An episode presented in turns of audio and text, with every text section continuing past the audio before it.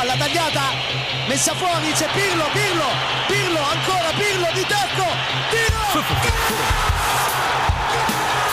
Una sassata del capitano! Mamma mia, una sassata del capitano questa volta non l'ha potuto! Serie Amore, der Italien Fußball Podcast mit Mario Rica und Mario Seuke.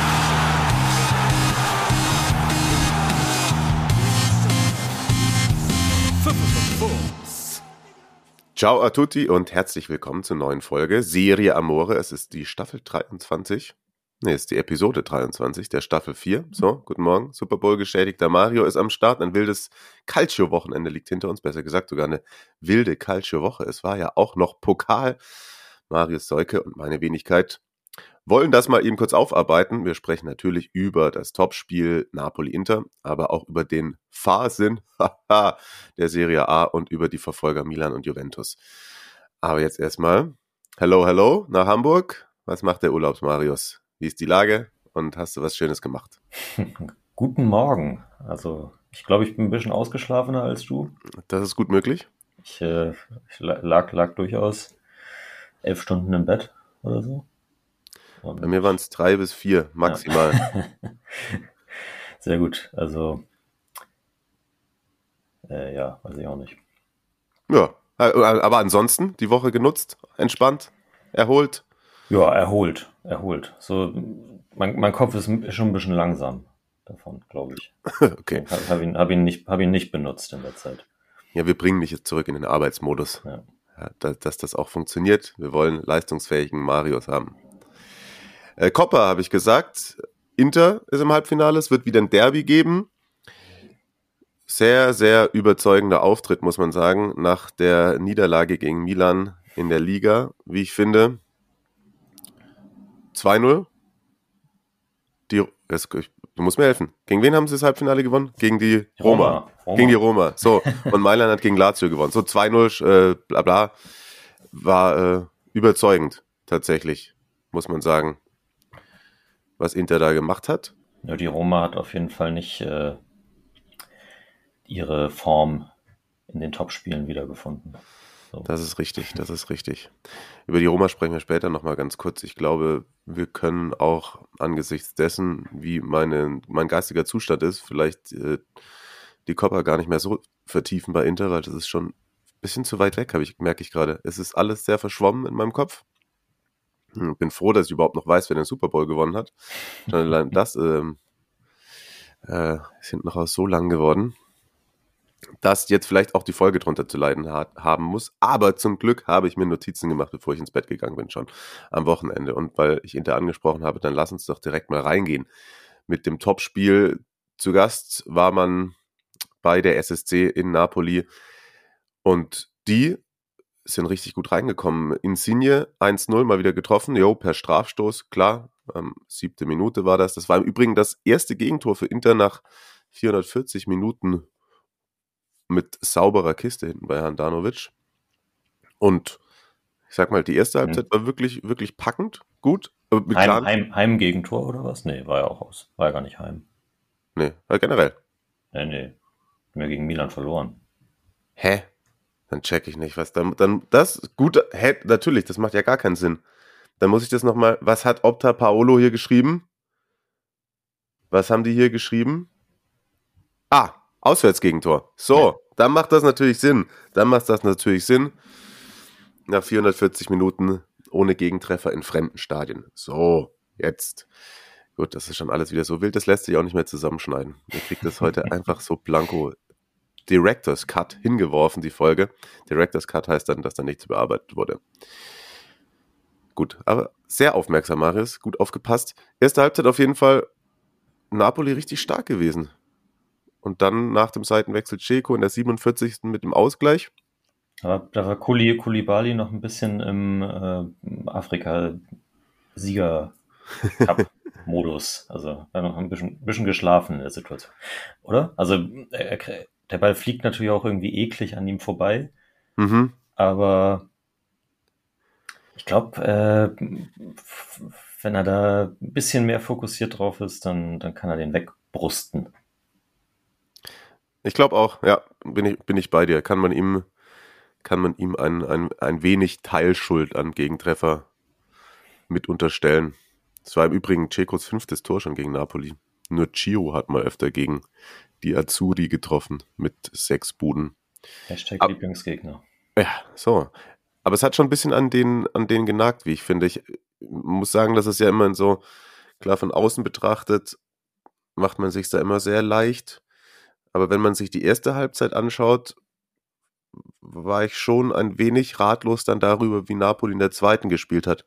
Also mhm. hat wahrscheinlich wirklich mit dem, mit dem Gegentreffer auch zu tun gehabt, aber ja, da war dann, war schon Inter dann irgendwie dominanter. Also der kommt natürlich in einer, da, da sagt der Kommentator, das wirst du bestätigen können, gerne zu einem psychologisch ungünstigen Zeitpunkt. Ja. In der, kurz nach Wiederanpfiff. Aber ja, kannst ja auch, also Zielinski hat ja auch noch den Pfosten getroffen in der ersten. Also wenn es ideal läuft, geht man schon mit zwei Tore Führung in die Halbzeit. Und ähm, so belohnst du dich am Ende halt dann nicht. Aber nach dem Tor ist auch nicht mehr so viel passiert, ne? Irgendwie ja, auf beiden Seiten. Ja, genau, das stimmt. Also ich meine, glaube ich, Napolis Plan war wahrscheinlich halt dann erstmal schön kompakt stehen und wahrscheinlich, wenn du dann irgendwie das die ersten 15 Minuten nach der Pause überlebst ohne Gegentreffer, dann kannst du das, äh, ist Napoli ja auch durchaus in der Lage, das dann so wegzuverwalten. Eigentlich aber, schon, aber ja, ist halt, das ist ja eigentlich genau der Punkt, den wir auch letzte, also sie haben ja jetzt nicht verwaltet, verwaltet, aber ist ja so ein bisschen der Punkt, den wir letzte Woche an den Zagi gegen Milan kritisiert haben, dass mhm du musst doch aufs 2-0 spielen, irgendwie. Also in, in, in einem Spitzenspiel, ich, ich, sehe es komplett so, dass, das weiß ich, wenn, wenn du dann gegen Genua oder Udinese oder sowas spielst, dann, dann kannst du ein bisschen Piano machen und dann kriegst du schon einen Raum beim Konter, aber gegen Inter 80 ja. Minuten lang? So eher nicht. Ja, ich bin bei dir. Und vor allem, weil man dann hinten raus ja wirklich auch das Gefühl hatte, dass es nochmal irgendwie auch, wenn, dann eher, auch wenn Napoli ein, zwei gute Chancen hatte noch, oder zumindest Angriffe, hatte man eher das Gefühl, dass es dann eventuell sogar fast womöglich eher in Richtung Nerazzurri gekippt wäre. Weil, weil Napoli dann, und das ist ja bemerkenswert, obwohl Inter mehr Belastung hat gerade, dass es dann doch irgendwie den Anschein erweckt hat, als würde gerade so physisch gesehen Napoli dann ein bisschen an die Grenzen kommen und konnte nicht mehr so ganz doll dagegen halten oder täuscht der Eindruck oder habe ich den, den exklusiv?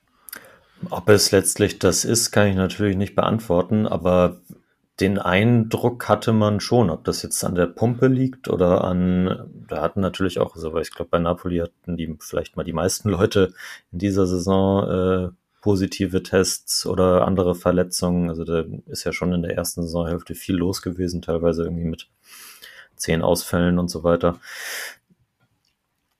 Oder ob das dann ja auch eine, eine Kopfsache irgendwie ist, kann man, kann man schwer sagen, aber ich teile den Eindruck, dass, äh, dass man das Gefühl hatte im letzten Drittel des Spiels, dass wenn es eine Mannschaft noch eher gewollt hatte oder gekonnt hätte, dann wäre das Inter gewesen.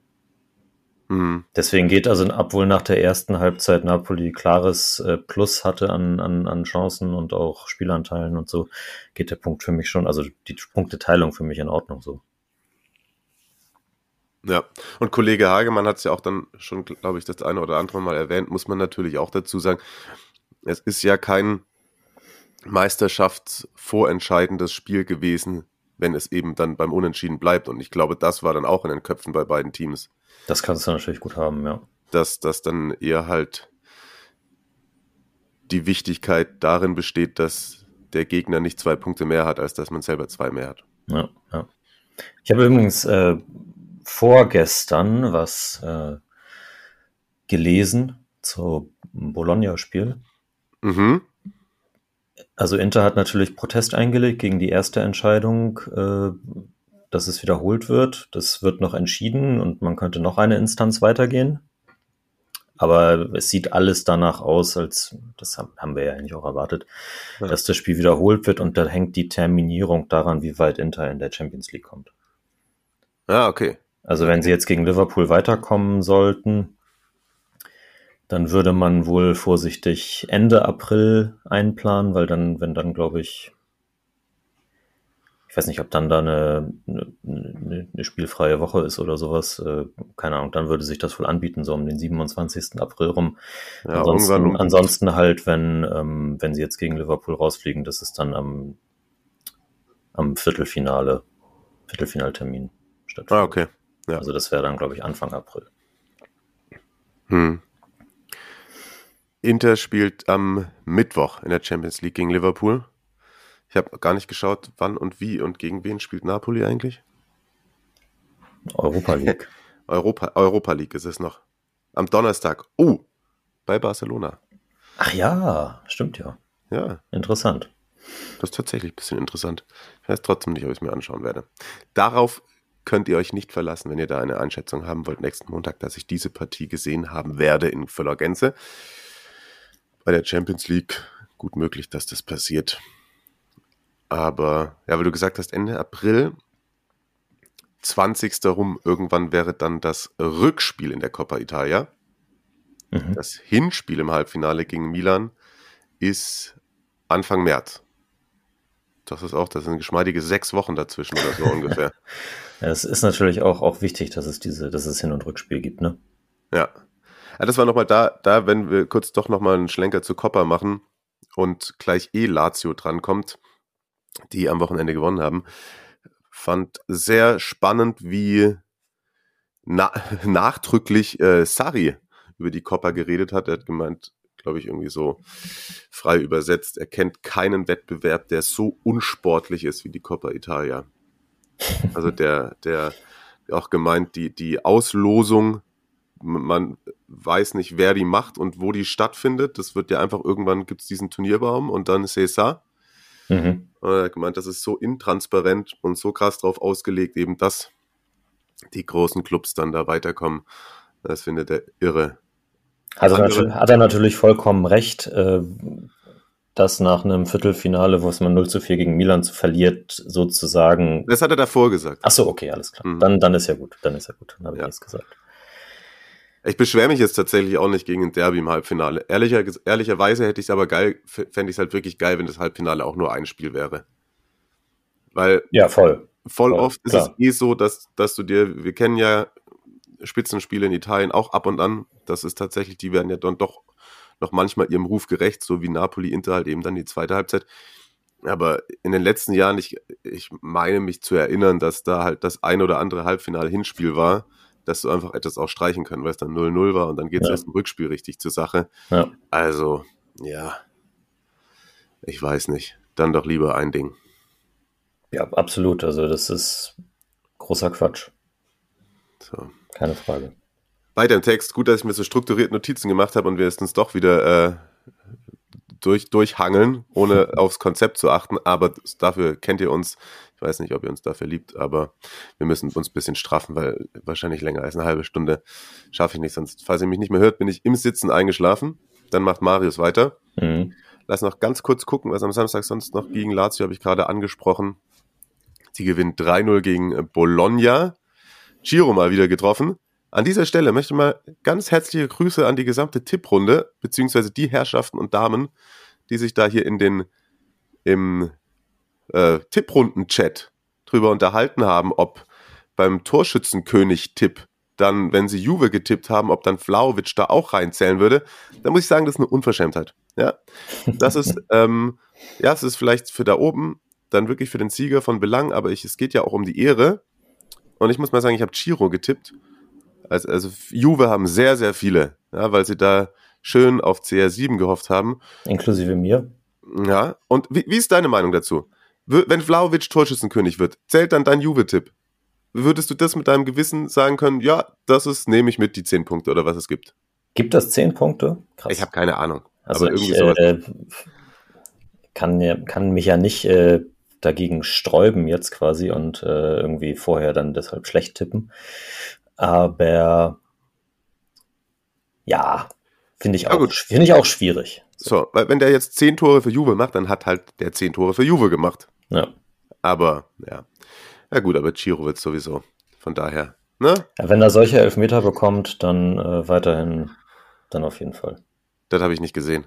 War das er so? Hat, äh, Zakani lässt sich, der irgendwie so eine fantastische Form hat, also vier Mhm. Scorerpunkte in den letzten beiden Spielen.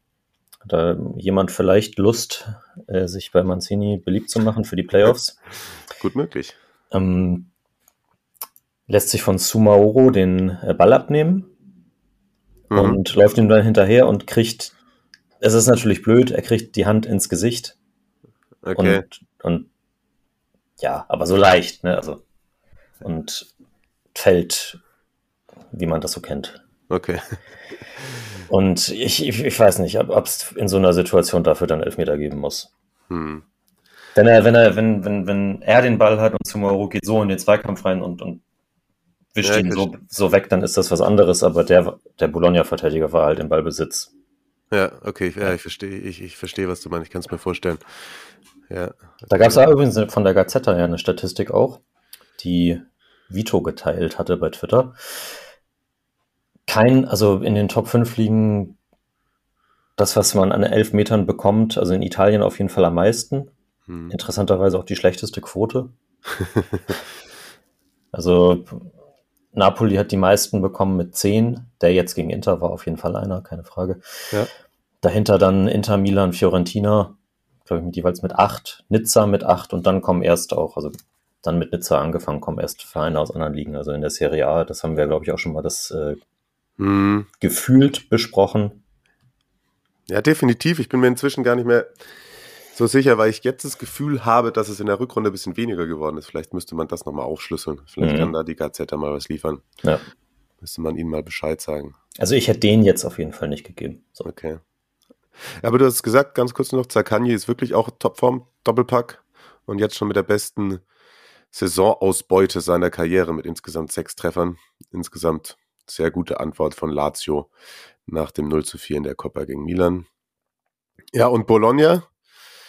Ich weiß nicht, ob es auch an dem Corona-Verletzungspech etc. pp. von zwischendurch liegt, aber die rutschen halt jetzt wirklich mal gewaltig ab. Die haben seit dem 22. Dezember kein Spiel mehr gewonnen. Seitdem waren fünf Partien, vier davon hat man noch verloren und nur zwei Tore erzielt. Also, das ist schon ein bisschen wenig, ne? Ja, also für die gute Top 10 Platzierung, die ich mir auch im zweiten Jahr in Folge erhofft habe, sieht's, äh, nicht so gut aus. Hm. Ja, schon auf Platz 9 mit Hellas jetzt acht Punkte Rückstand und wesentlich, wesentlich, wesentlich schlechteres. Ja gut, das Torverhältnis zählt ja nicht unbedingt, aber ja, bleibt dann, wird dann wohl doch wieder so eine typische Mihailovic-Saison. Kommst auf Platz 11, 12, 13 rein und äh, hast das Potenzial letztlich nicht genutzt. Vielleicht gibt es da dann auf sich dann doch auch mal einen, Tra einen Trainerwechsel. Vielleicht, vielleicht. Kannst du ja, haben. Das, vielleicht ist da wirklich doch nicht so das ganz große Trainerpotenzial bei ihm. Ein anderes Team, das bei uns auch oft in diese Top 9 getippt wird und jetzt, das sah ganz gut aus unter Juric, aber am Wochenende Rückschlag für Torino, zu Hause gegen Venezia verloren. Da würde ich mal gerne noch ganz kurz drüber sprechen, bevor wir weiter im Text gehen. Also ich habe die letzten 20 Minuten gesehen oder so ab der 70. mit Nachspielzeit waren es dann wahrscheinlich trotzdem fast 35 Minuten, die ich von diesem Spiel in Anführungszeichen gesehen habe. Der Ball ist nicht so viel gerollt. Eine Sache ist mir aufgefallen, dass das ist halt, das bringt auch das Juric-Spiel mit sich. Ich glaube, die sind gegen, gegen Teams mit ihrem Gegenpressen, mit dem Aggressiven, aber dafür braucht halt der Gegner den Ball, ne? Also wenn, wenn Ja, Venezia ja, nichts klar. macht, dann macht Torino selbst auch sehr wenig. Äh, eine Sache ist mir aufgefallen, in zwei, drei Szenen, auch bei der Auswechslung, Cuisance, aggressive Leader. Alter, Ja, ja, der angefeuert reingegangen, also. Da, das hat er von, äh, von wem hat er das gelernt? Von Thomas Müller? na, weiß ich nicht. Vielleicht von Josh Kimmich. Ja. Das Bayern gehen auf jeden Fall. Und dann zwei weitere Sachen. Venezia, unfassbar dreist die Zeit äh, an der Uhr gedreht. Also das war wirklich so zäh, wie die da jede Szene sich hingelegt haben, wie der Torwart sich nochmal bandagieren lassen hat, wie lang jeder Abstoß gebraucht hat. Dann mussten irgendwann auch in der Kreisliga dann die Verteidiger die Abstöße ausführen für ihn, weil er nicht mehr genug weit kicken konnte. Also wirklich unfassbar. Und dann kommt Belotti rein War geile Stimmung übrigens im äh, äh, Grande, Olimpico Grande zu Turin. Und da sind sie eh alle sehr euphorisch gewesen, als er reinkam. Und dann trifft er auch noch. Und dann wird das Tor aberkannt. Also ich habe es mir jetzt noch ein paar Mal angeguckt. Das ist ein Freistoß. Belotti steht nicht im Abseits. Direkt hinter ihm steht Pobega im Abseits ganz leicht und der geht dann auch in einen Zweikampf, aber Belotti kommt vorhin an den Ball und mit bisschen Abstand, ja, ich muss es schon auch als, als Schiri sagen, dass, dass, da, da findest du Argumentation, weil Pobega natürlich auch da, wo der Ball runterkommt, hochspringt. Aber es wird sich wirklich vier Minuten, vier Minuten gucken, guckt der VAR sich's an. Und dann, um dann, dass trotzdem der Schiedsrichter noch rausgeht und sich, nach, nachdem schon vier Minuten vorbei sind, dann zeigen sie es ihm nochmal und dann nimmt er das Tor zurück. Und das ist wirklich, egal ob das jetzt irgendwie regeltechnisch. Wenn, wenn, du, wenn du so lange brauchst, das zu entscheiden, dann gib halt den Treffer, ne? Also, ja, ich weiß auch nicht. Also so, die, die, Linie anzulegen kann ja dann irgendwann nicht mehr so lang dauern. Und dann, nee, genau.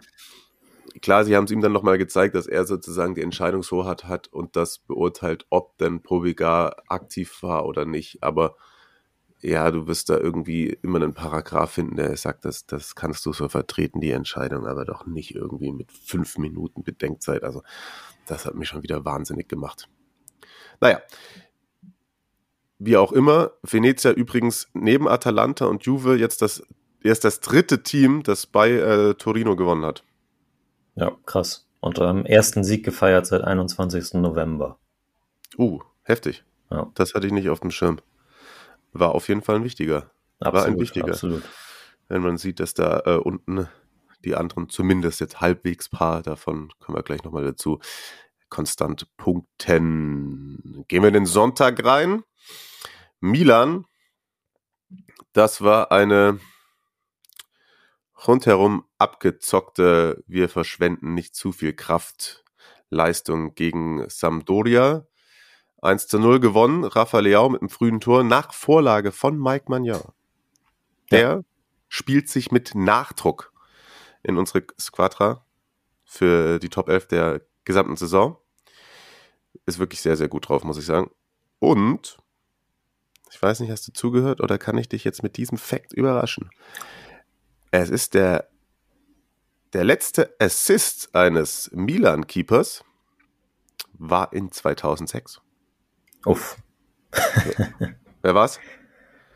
Na, Dida. Ja, dann Dida ja. Gegen, gegen Ascoli. So. wow. Ja. Ja, ja äh, muss man wissen. Äh, Mike Menier, muss man sagen, auch sonst.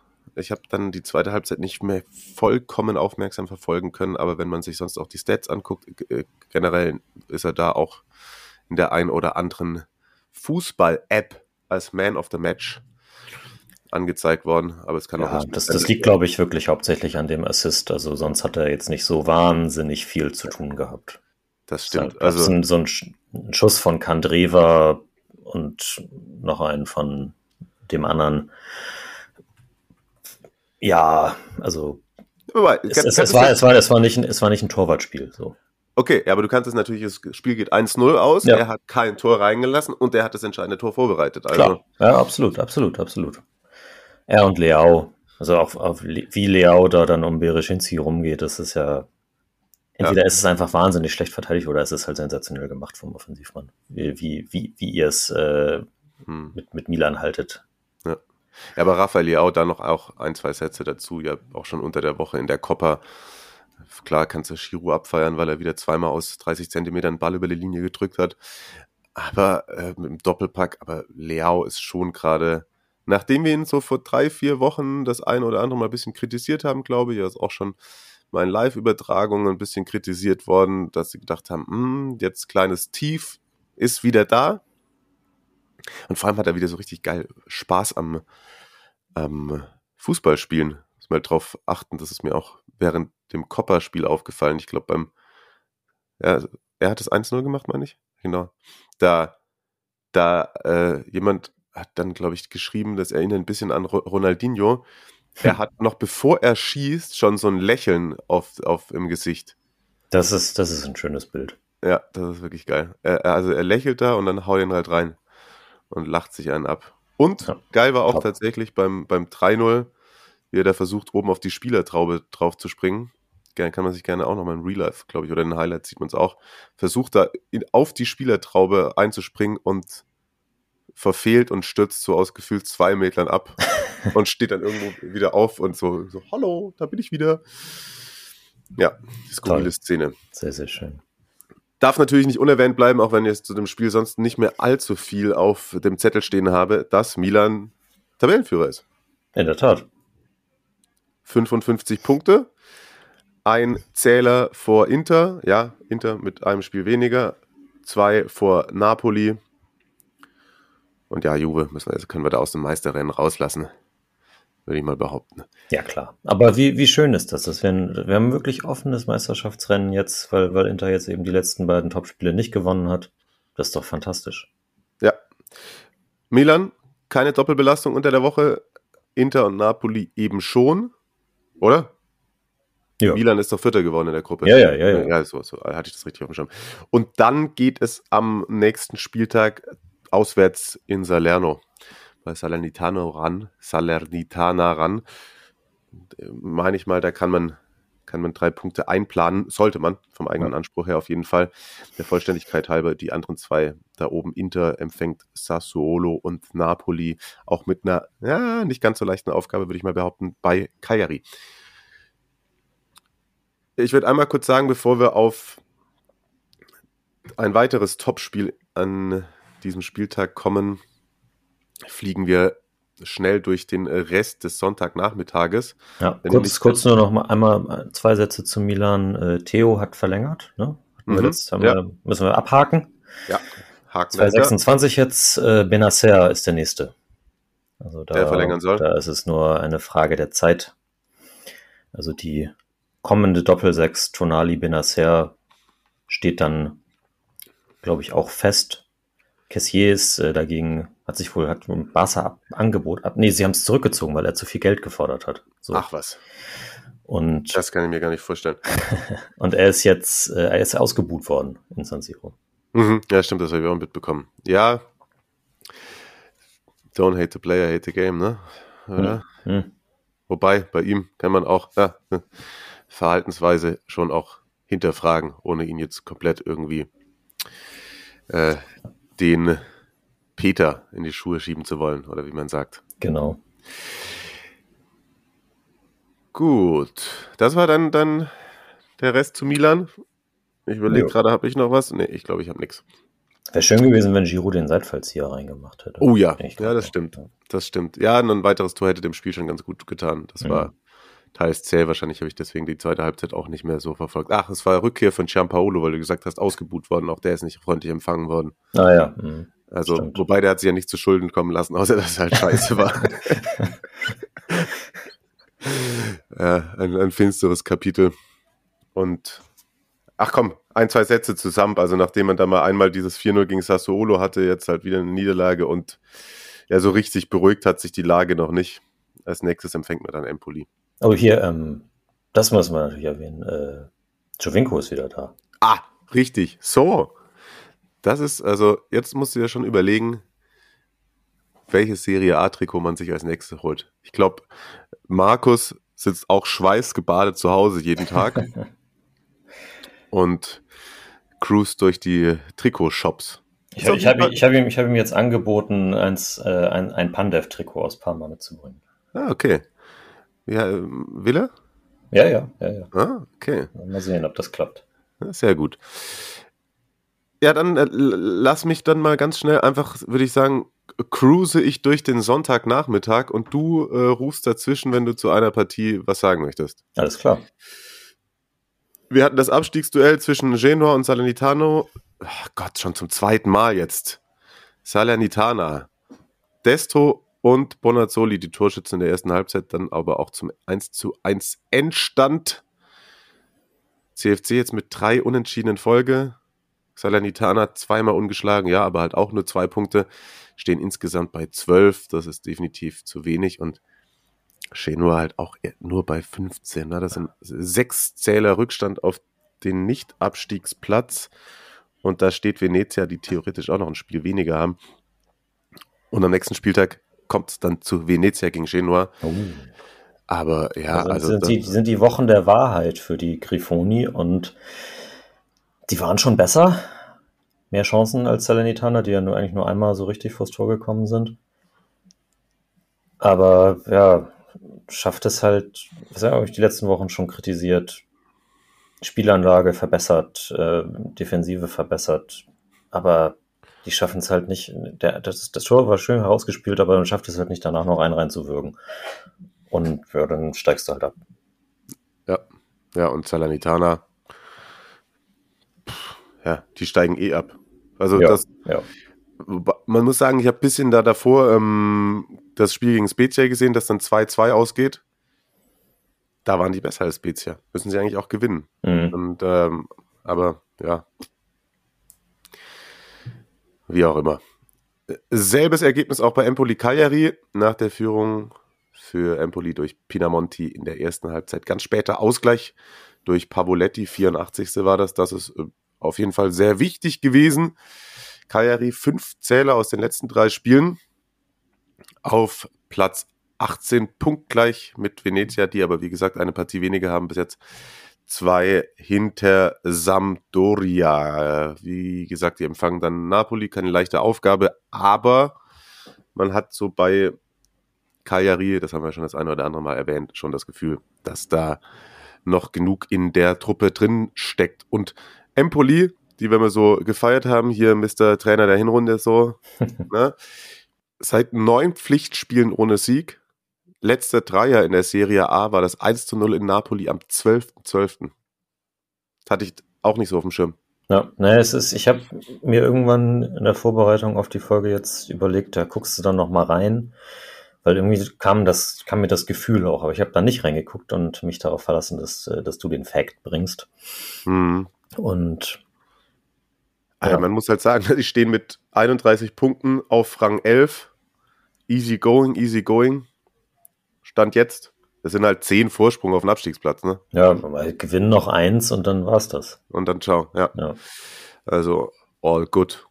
Während aber bei Cagliari richtig gesagt, also das ist so ein bisschen die, die äh, Antithese zur Form von Genua, glaube ich gerade. Die haben jetzt in dem Spiel, haben die gar nichts gemacht. Ich kann sich auch teilweise bei Canio bedanken. Und aber sie wir die würgen halt dann eben einen rein und holen den, äh, Beide haben einen Punkt geholt, aber sie holen den Punkt nach Rückstand. Mhm. Während Genoa das nicht schafft, gegen eine super schwache Salernitana den, den, den Punkt zu halten, den Dreier zu halten. Mhm. Deswegen bleibt eher Cagliari drin als, als Genoa halt. Absolut. Dann mal wieder Appreciation-Zeit für Antonin Barak. Barak. Mm. Hellas fertigt Udinese mit 4 zu 0 4 zu 0 ab. Das ist schon zum fünften Mal in dieser Saison, dass äh, Verona mindestens vier Buden erzielt. Drei Siege aus den letzten vier Partien, Treffer durch De Paoli, Caprari, Tamese und eben durch Antonin Barak. Und der hat jetzt schon wieder genetzt und damit bei neun Saisontoren ist der beste Mittelfeldspieler, was das angeht in der Serie A. Und in Europas Top 5 hat nur ein gewisser Herr Nkunku mehr Tore gemacht. Ich weiß gar nicht, wo der spielt, glaube ich. Bei, bei dem. Ach so, ja, ja, nein, nein, nein. Ach so, ja, genau. Aber der, der hat teilweise auch als Mittelstürmer gespielt, ne? Also. Ja, okay, ja. Ja, das ist ja immer das. Ich meine, keine Ahnung, weil Robin Gosens immer meiste Tore für einen Abwehrspieler. Und ich mhm. Gemeint, ja, hm, ja, weiß nicht. Diese Stats sind tatsächlich im modernen Fußball, wo jeder so flexibel eingesetzt wird, natürlich ja. Quatsch. Ja, Aber ich wollte es trotzdem mal gesagt haben, weil Antonin Barak eben Antonin Barak ist. Caprari auch äh, mit neun Toren und sechs Assists in 22. Also äh, Grüße raus an, an den Kollegen Mentalita Calcio Steffen. Lange nichts mehr gehört. Ich hoffe, ich hoffe, dir geht's gut. Äh, Caprari macht Freude, glaube ich. Definitiv. Während, jetzt können wir den, den, den Doppelpass-Joker bringen, Isaac Success bei seinem Lattenkracher keinen Success hat. Ne? ja gut, äh, äh, aber über solche Sachen kann ich heute lachen. Das ist sowieso, ne, finde ich gut, finde ich gut. Cotellas 36 Zähler, das sind jetzt auch schon nur noch vier hinter Platz sieben und der Roma und gegen die spielt man dann am nächsten Wochenende, was mich direkt zur Roma bringt. Da war Mourinho nach der Coppa ziemlich on fire. Muss ich dich gleich mal fragen, was du da alles so zugelesen hast. Gegen Sassuolo hat man jetzt am Wochenende gespielt. Auswärts 2 zu 2 ist ausgegangen. Das bringt beide irgendwie nicht so wirklich weiter. Sassuolo bleibt unser, wir wissen nicht so wirklich, was damit anzufangen ist. Kollege Abraham macht vor der Pause, eigentlich in der Nachspielzeit der ersten Halbzeit noch per Strafstoß das 1 zu 0, wo man sich auch denkt, also das ist doch dann wie gemalt, da irgendwie dir schön da die drei Punkte mitzunehmen. Zieht im Übrigen gleich mit einem gewissen Herrn David Pratt. Und mehr Tore durch einen Engländer hat in Italien nur Gerald Hitchens erzielt. 12 und 16 in den 60ern. Hm. Keine Ahnung, noch nie gehört. Du? Schafft Abraham, nee, schafft Abraham diese Saison noch. Ja. Und auf der anderen Seite hat unter anderem Domenico Berardi getroffen und ist der erste Spieler in den Top 5 Ligen, der mindestens 10 Tore und 10 Vorlagen auf dem Konto hat. Würde man jetzt ist, ist, das, ist das Tor ihm zugeschrieben worden? Nicht äh, Smalling Eigentor gelesen? Ach, das war das, was, was Rui Patricio so reineiern lässt, ne? Ja. Achso, er hat ein, vielleicht hat Berardi vorgelegt und deswegen kommt er auf die Stats, nicht getroffen. Es ist als, als Smalling-Eigentor ja, gewertet. Das zweite worden. ist ja von Traoré gewesen. Ja, absolut richtig. Aber war der Schuss, der abgefälscht war von Smalling, nicht auch von Traoré? Stimmt. Hä? Warum hat, warum hat Opta Paolo diesen Berardi-Fact gepostet? Freunde. Der Sonne. Ich, es, es kann doch nicht sein, dass ich Sachen, die bei Twitter geschrieben werden, dann nachträglich noch auf ihre Korrektheit überprüfen muss. Wo kommen wir denn da hin? Nee, De Berardi hat das, das, den, den Führungstreffer durch Trauri vorbereitet. Ah, so. Steht Jetzt. bei transfermarkt.de. Sehr gut. Wenigstens auf dieses Medium ist Verlass. Ja, bei Twitter aber danke an dieser Stelle nochmal für die ganzen tollen Snackstadien, die ihr alle selber gebastelt habt. Am Super Bowl hat mich sehr gefreut. da, um nochmal kurz ähm, ja, ne, abzuschweifen. Gut. Also Mourinho war halt super pisst nach der Coppa auch. Kann man auch verstehen, da ging Inter. Wenn Zaniolo hatte da eine super Chance, wenn er den reinmacht, dann können sie vielleicht da irgendwie mithalten, aber das war schon sonst super wenig und er hat hat er wieder gegen das eigene Team geschossen ohne Ende, ne? Also das ist. Ich habe es tatsächlich, weil du gesagt hast, wie viel hast du davon gelesen? Nix. Okay. Ja, also es sind halt wieder alle Scheiße, nur er nicht. Hm. Ungefähr so, glaube ich, ist da seine Haltung. Und ich weiß nicht, ob er gerne hätte, dass seine Spieler Osterhasen wären, aber er hat dann so gesagt, äh, dass seine Spieler keine Eier haben. Also. Ja, okay. So auch. Gut, äh, Vokabular, das man im Fußball nicht mehr braucht, vielleicht. Finde ich auch. Whatever. Ja, keine Ahnung, ich weiß nicht, was ich zu Roma sagen soll, ehrlicherweise. Weiß nicht, ob man Mourinho jetzt äh, einen, einen Strick drehen kann aus diesem Spiel gegen Sassolo jetzt. Verlierst oder verlierst die Punkte durch zwei krasse individuelle Fehler also einmal den von Rui Patricio halt und dann Carstorps Zweikampfverhalten gegen Traoré beim, beim 2 zu 1 ist halt auch, also puh. Ja. Kannst, du in der Form nicht bringen eigentlich. Und ja. immerhin äh, kämpfen sie sich dann noch zurück, ne? Das ist dann natürlich, natürlich Cristante, der in der Nachspielzeit den Ausgleich macht. Ja. Vorher übrigens auch wegen Schiedsrichtern und so, also das, äh, die gelb-rote Karte für Gianmarco Ferrari, gibst du da gelb für? Ich also, weiß ich nicht. Sehe ich auch nicht. Hm. Ich meine, im Endeffekt, wenn die so ein paar Punkte mehr auf dem Konto hätten, ist es ja auch ungefähr da, wo wir sie hingetippt hätten, wenn wir realistisch geblieben wären. Ich habe sie ja dann in die Champions League getippt, weil ja, wenn es super, super, super gut läuft. Aber bin jetzt auch ab und an mal von ein paar Serie A-fremden Herrschaften und dann gefragt worden, was denn da los sei. Und dann sage ich auch immer irgendwie, das ist schon das, was der Kader hergibt. Ja, klar. Fünf, sechs, sieben, mehr ist es halt eben nicht. Aber eigentlich ja. Aber ja, ja wie in, in Topspielen geht halt gar nichts, ne? Und ja.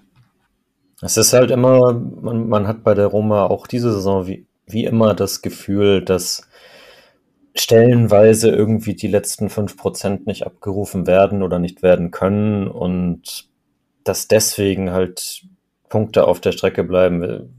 wo sie sonst halt jetzt eben noch an Juve dran wären, vielleicht. Ja, ja, genau. Und vielleicht ist das die fehlende Qualität im Kader im Vergleich, kann natürlich sein.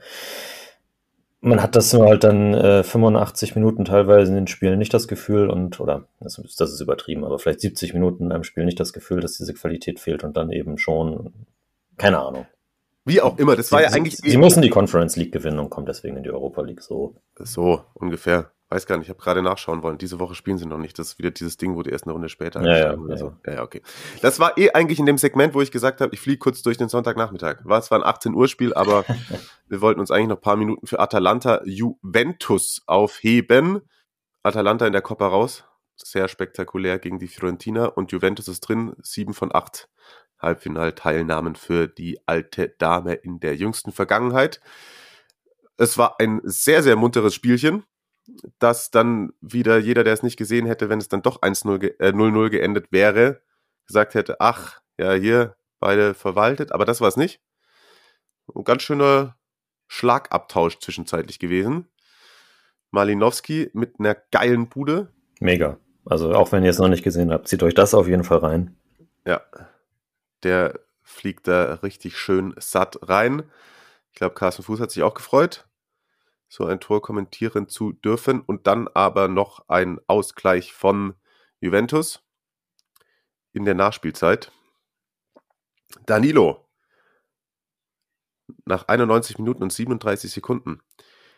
Vorlage die Baller. Das war der, das ist jetzt wieder so ein wirklich random Fact. Es war das erste Mal seit Januar 2021, oder sozusagen das späteste Tor seit einem Tor in der 92. Minute gegen Udinese im Januar 2021. So, jetzt habe ich es langsam auf der Kette. Kannst du mir noch folgen ungefähr? Ja, also wenn man, wenn man den Fakt nicht versteht, wenn er jemandem vorgelesen wird, dann ist es kein guter Fakt, oder? Okay, aber verstehst du ihn jetzt? Ja, ich verstehe es. Ja. Okay. Und damals hat Danilo für die Baller aufgelegt. Ah. Ja, so. Ah, so wird ein Schuh draus. Ne? So wird ein Schuh draus. Und noch einen anderen Fakt habe ich, bevor wir uns ein bisschen über das Spiel unterhalten, den will ich nämlich unter, unbedingt unterbringen. Seit der Drei-Punkte-Regelung 94-95 ist Jeremy Boga der erste Feldspieler, der in seinen ersten 100 Serie A-Spielen nicht eine einzige gelbe Karte kassiert hat. Was? Ja. Krass. Ja, okay. Hashtag Fairness. Ja. Sehr gut, sehr gut. Übrigens auch also, geiles Spiel von Boga. Ja. Richtig, richtig stark. Richtig stark. Der macht schon was her. Der macht schon was her. Ich glaube, mit dem haben sie noch richtig viel Freude. Ja. Hat jetzt im Sturm gespielt, nicht wie, wie ich äh, es gedacht hatte, vielleicht mal da auf der, auf der Gosens-Position. Da durfte Zappacosta ran. Aber vielleicht äh, die, die taktische Variabilität, die lässt sich so ein Gasperini auch offen, ne? Denke auch, ja. Ansonsten da war ich, stand auch im Mittelpunkt. Ja, gut, da gab es, also auf der einen Seite wollte Atalanta gerne einen Handelfmeter bei so einer Delicht-Geschichte. Da haben wir uns vorher schon drüber geeinigt, dass wir uns nicht zu kleinteilig in Schiedsrichterentscheidungen ähm, verlieren werden. Ich muss dazu sagen, bei der Partie war es wirklich halt so, dass, dass da schon die Vorbereitungen auf die Super Bowl-Sendung liefen und ich das immer so nebenbei verfolgt habe auf dem Laptop. Und keine Ahnung, wenn ich jetzt Standbilder sehe und so würde ich sagen, dass er ihn an der Brust getroffen hat, maximal. Die Hand ist halt wirklich ein bisschen abgestreckt, ne? Wenn er da an der Hand dran war, kann man schon drüber diskutieren. Es ist vielleicht ein Wenn dann ein Kann, also es ist kein Muss-Elfmeter, also nicht so wie Umberto Marino nach dem Spiel gesagt hätte. Also Gasperini hat sich ja äh, mal zurückgehalten, sich selbst äh, ein, ein Schloss vor den Mund gehängt und äh, Marino vorgeschickt zum, zum Interview und der hat sich furchtbar aufgeregt das äh, fand ich ein bisschen übertrieben. Hm. Gab da noch eine andere Situation, wo Chesney rauskommt und äh, einen Zweikampf hat gegen Koopmeiners, wo man die gerne einen Platzverweis wegen äh, Notbremse gehabt hätten. Sehe ich auch nicht unbedingt. Hm. Da sind zwei Juve-Verteidiger noch fast auf gleicher Höhe und äh, mal in Frage stellen, ob das überhaupt ein Foul von Chesney war. Weil okay guckt man, dass den Ball zwar weiter spitzelt, aber halt auch im Sprung mit langen Beinen. Aha, okay. Also Das habe ich zum Beispiel so gar ja, nicht gesehen. Ja, also ist auch, also glaube ich, nichts, äh, wo, wo, man, wo man danach so sagen müsste, man wäre jetzt tierisch benachteiligt worden, weil dann muss man ja auch äh, noch dazu sagen, dass Hartegu auch hätte rot sehen können für seine offene Sohle an der Mittellinie ungefähr. Ja. Genau, das, das wollte ich nämlich gerade auch noch dazu sagen. Die Szene habe ich gesehen und da hat er auch schon sehr viel Glück, dass da der Ball noch in der Nähe ist.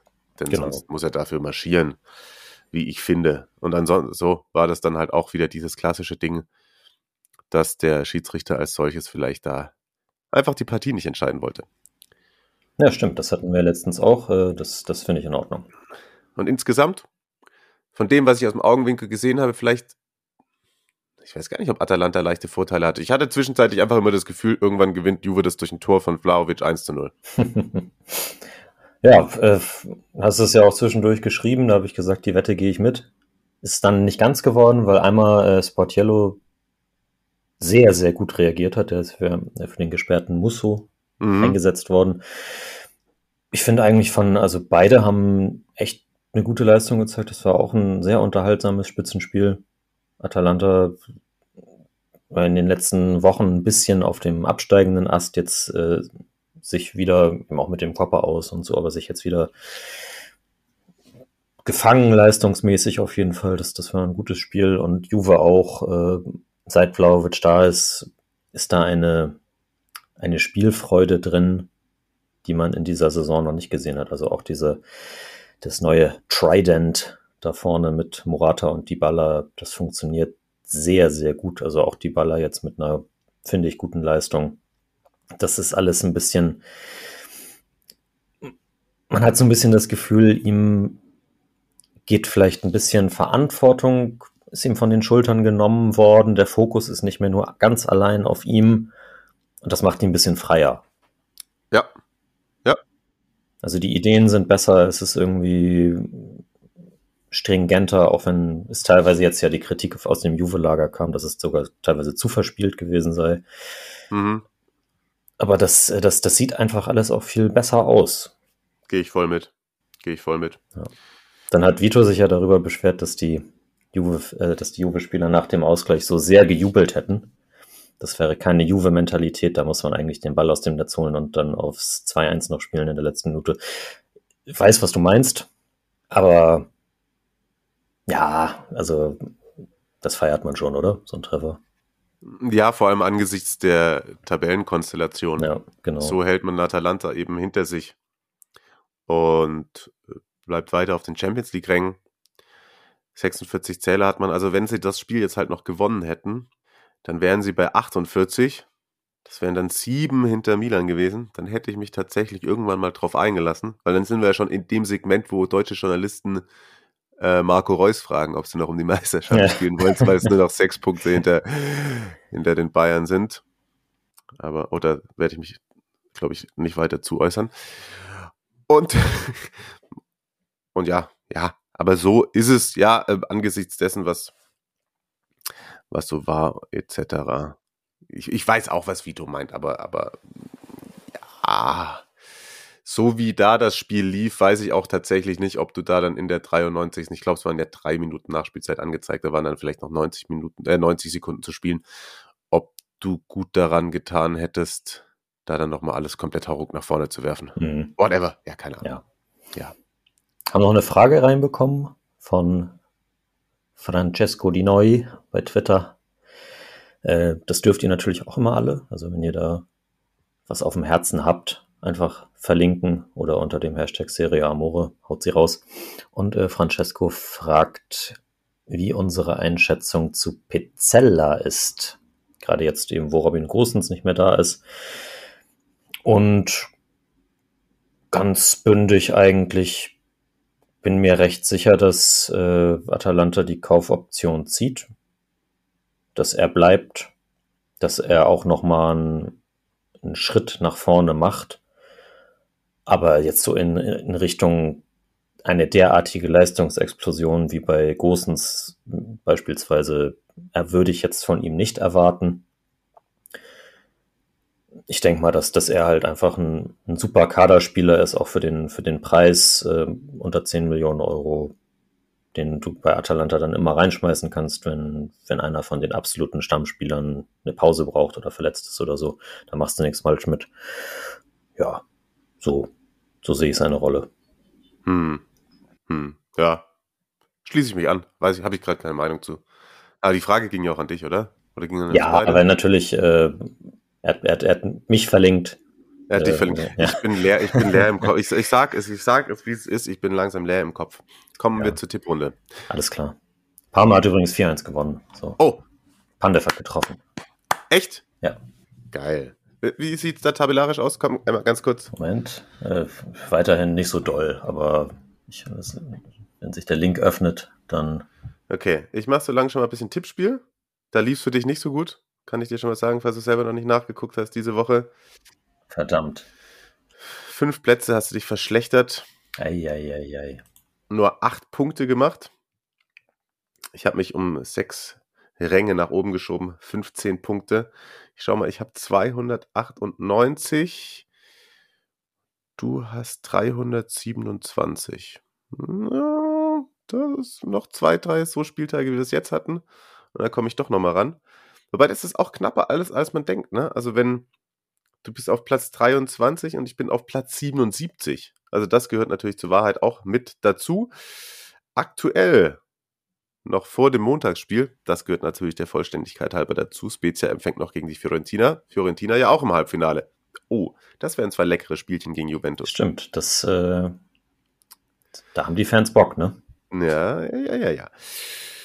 Cortumusso, bislang Spieltagssieger mit 20 Zählern. 15 Plätze springt er nach oben auf Rang 18 jetzt zu finden. Und, ich weiß nicht, ob das letzte Woche schon war, aber auf jeden Fall diese Woche Moritz kann sich ein wenig absetzen. So, das ist der Zwischensprint in der kleinen Bergetappe, hat nämlich 17 Zähler gemacht und Del Piero 10 auf Rang 2. Nur 6.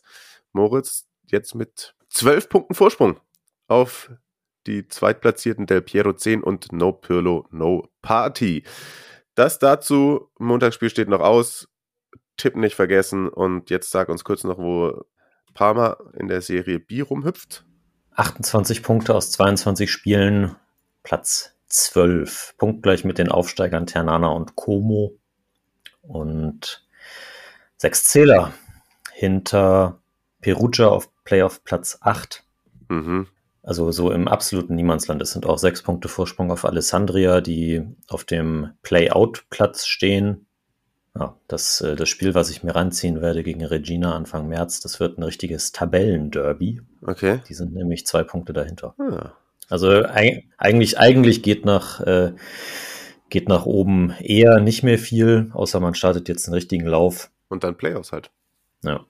Mal sehen. Nach, nach, dem, nach dem Spiel hat, hat mein, mein, mein Kumpel Giancarlo geschrieben, zweite Liga nie mehr, nie mehr. Apropos Playoffs, wollen wir in irgendeiner Folge mal die Diskussion aufmachen? Nee, ich glaube nicht, ne? Hast die Bundesliga-Diskussion? Ja. Ja, nö. Nee, perfekt. Dann lassen wir das bleiben. Habe ich keine Lust drauf. Ich mag ja Football, aber ich bin auch froh, wenn wir es, wenn jetzt nicht wieder, wow, ich finde es so super anstrengend, wenn die ganze Zeit Leute Fußball mit anderen Sportarten vergleichen. die ganzen pseudo-intellektuellen Takes, die dann von irgendwelchen Shownos rausgehauen werden. Ja. Radsport ist der bessere Fußball. So. Der wird auch wenigstens offen und ehrlich gedopt. Richtig. Gut. Solltet ihr irgendwelche Nieser, Huster, Kratzer, irgendwas heute in dieser Folge hören, dann ist es dem geschuldet, dass heute keine Nachbearbeitung stattfindet, damit ihr die Folge heute überhaupt sogar schon hören könnt, weil ich bin nicht in der Lage, noch jetzt irgendwas zu machen. Es gibt ja den, den äh, sogenannten Snyder's Cut bei dem unglaublich schlechten Film Justice League von Zack Snyder. Jetzt gibt es hier den Rikas Cut. Den Rikas Cut, ja. der ja darin besteht, dass ich mich auf die Couch lege und irgendwie gucke, dass der Tag vorbeigeht und ich um 18 Uhr wieder penne, um irgendwie den Rhythmus wieder zu finden. Well deserved. Oh fuck, ich habe einen Zahnarzttermin heute. Ui. Oh, wer hat das gemacht? Das kann ja nur ich gewesen sein. So, so doof kann keiner sein. Ja, mach doch deinen Scheiß. Gut, dann hätten wir jetzt auch noch eine Kinski-Hommage hinten drin in dieser Folge Serie Amore. Fast eine Stunde ist durch. Ich bedanke mich fürs Zuhören. Mario, danke, dass du mich getragen hast. Und dann hören wir uns alle nächste Woche. Grazie Miele und eine schöne Woche. Bleibt gesund. Das sehe ich ganz genauso. Mach's gut.